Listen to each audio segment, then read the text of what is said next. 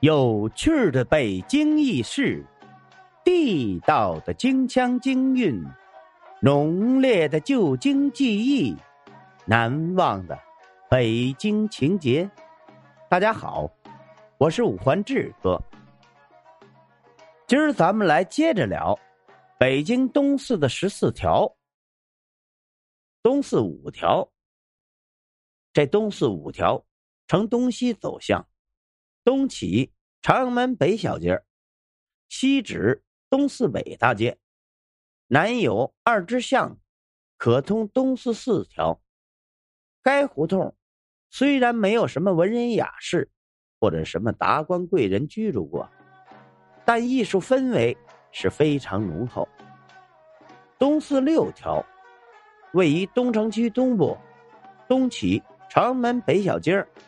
西至东四北大街，南与月牙胡同、流水巷、玉芳胡同相通，北与月光胡同、南板桥胡同、德华里、石桥胡同相通。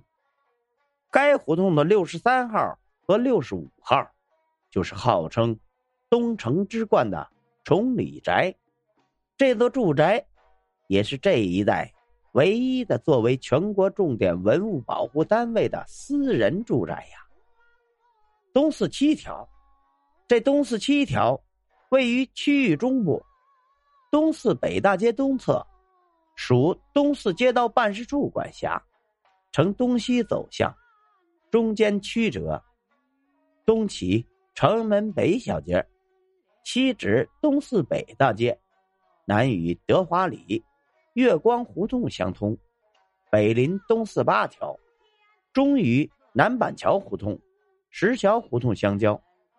据说，辅国公载灿就是在东四七条找到了他的乘龙快婿。东四八条位于东城区东部，东起城门北小街，西至东四北大街，南与。石桥胡同、南板桥胡同相通，北有支巷通东四九条。胡同内七十一号院，原是清代为宫中掌管帘子的王姓官吏所盖的一座房子。解放后，为教育家叶圣陶故居。东四九条，这东四九条又称九条胡同。红日路九条，北京胡同名，位于东四北大街东侧，呈东西走向，东起朝阳门北小街，西至东四北大街，南与南板桥胡同相通，并有支巷通东四八条，北有支巷通东四十条。在讲述和珅故事的电视剧里。有一个与和珅勾结、狼狈为奸的大贪官李世尧，这个李世尧就住在东四九条。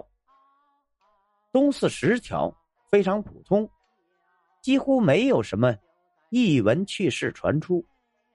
东四十一条为历史上的运粮道，所以呀，该胡同有一个很明显的特点，那就是没有树。那个时候。谁要是在这个地方种树，哼，那是要被砍头的。东四十二条，远离闹市，是一条平民胡同。东四十三条，位于东城区东北部，东起东直门南小街，西至东四北大街。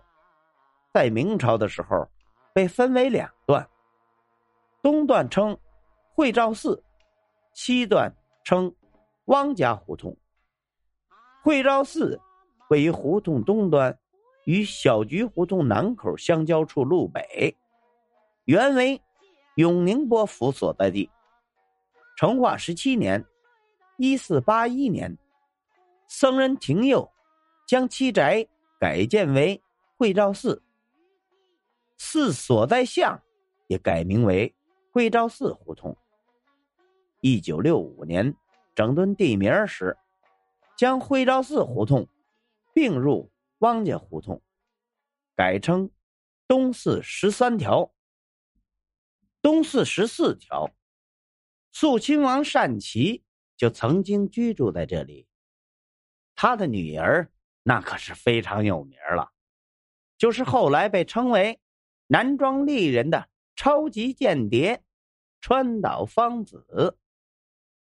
好了，今儿咱们关于您了解北京东四的十四条吗？咱就聊到这儿。如果您喜欢这个节目，欢迎您订阅、转发、评论、赞助，您的支持就是我前进的动力。咱们下回再见。